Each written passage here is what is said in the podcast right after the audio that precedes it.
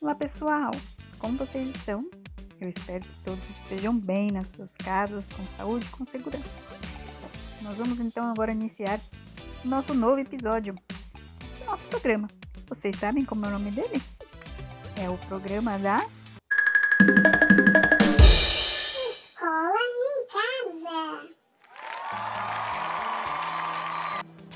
isso aí, gente. É a escola dentro da nossa casa. E nesse episódio a gente vai aprender muitas coisas divertidas com as próprias crianças.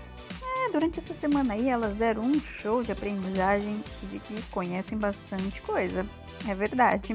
E falando em casa, a primeira coisa que a gente quer dizer, nós sabemos. Em casa é igual a sinônimo de família. Vocês sabem que a Luzia tem uma família muito especial que ela mesma apresenta. Só, só tem eu, meu pai, a minha mãe. Só tem, só tem, só tem a sua filha. Ah, Luzia, mas que família especial, hein? Os nossos alunos essa semana também demonstraram aí através de áudios quem são suas famílias, enviando umas fotos e nos deixando tudinho a par de como está sendo a casa dentro da escola. E vocês acreditam, nossos queridos ouvintes, que essa semana teve uma curiosidade? É, perguntou o que que minhoca come. E vocês sabem que as crianças deram um show de sabedoria. Vamos ouvi-las? O que, que a minhoca come, Gabriel? Casca de ovo, casca de banana, casca de folha, Miguel, você sabe o que a minhoca come? O quê? resto de animais, Resto de animais e o que mais? frutas, Não. vegetais. Vegetais. Fala dos vegetais pro papai. Ela come o alface Alface. Muito bem. e coco, Couve. couve, Então, anotem aí, hein? O que as minhocas comem, vocês já sabem. Porque essa turma, minha gente, é demais de sabida.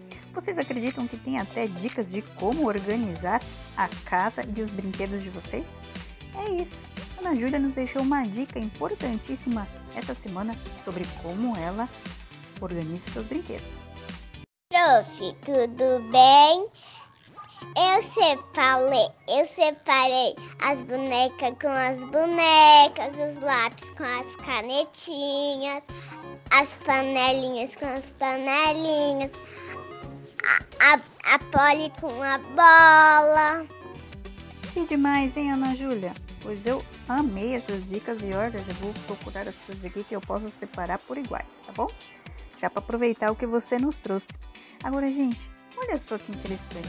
Essa semana nós tivemos uma contação de história muito bonita, que se chama A Primavera da Lagarta, da Ruth Rocha. E aí foi muito interessante porque nós propomos algumas perguntas a respeito da história. E as crianças puderam se posicionar e argumentar de forma brilhante. Vamos então agora colocar aqui, nesse nosso novo quadro, o quadro de debate de ideias com as nossas crianças. Eu entendi que.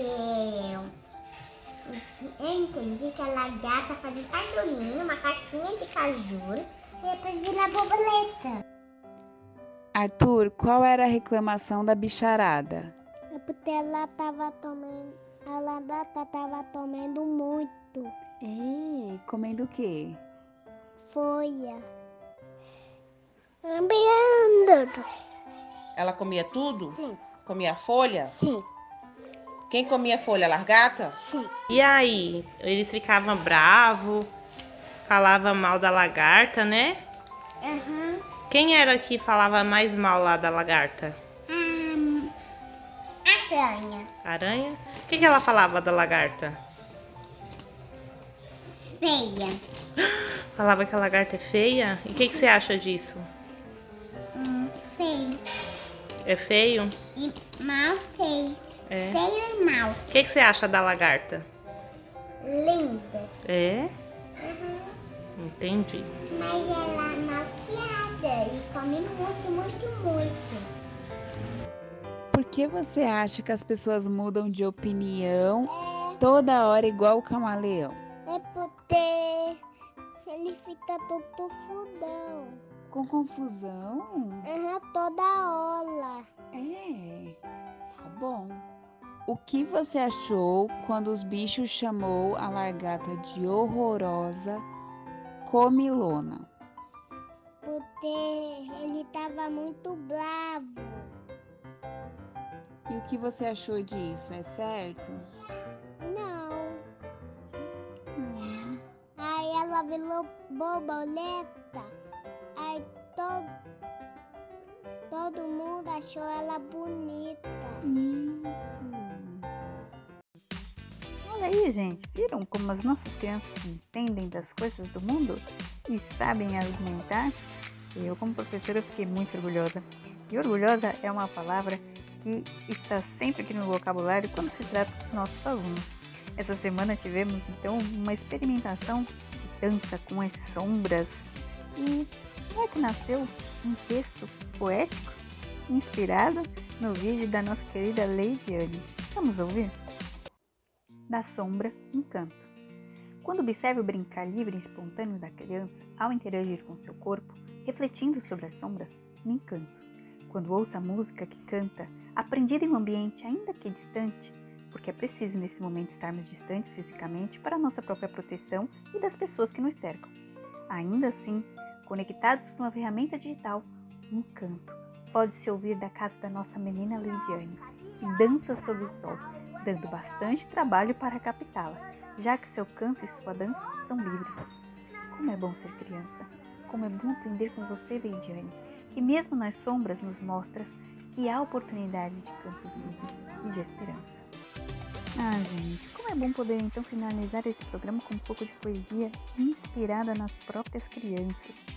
E como é bom poder dar vez e voz para elas, como aqui nesse nosso programa de notícias da nossa turma.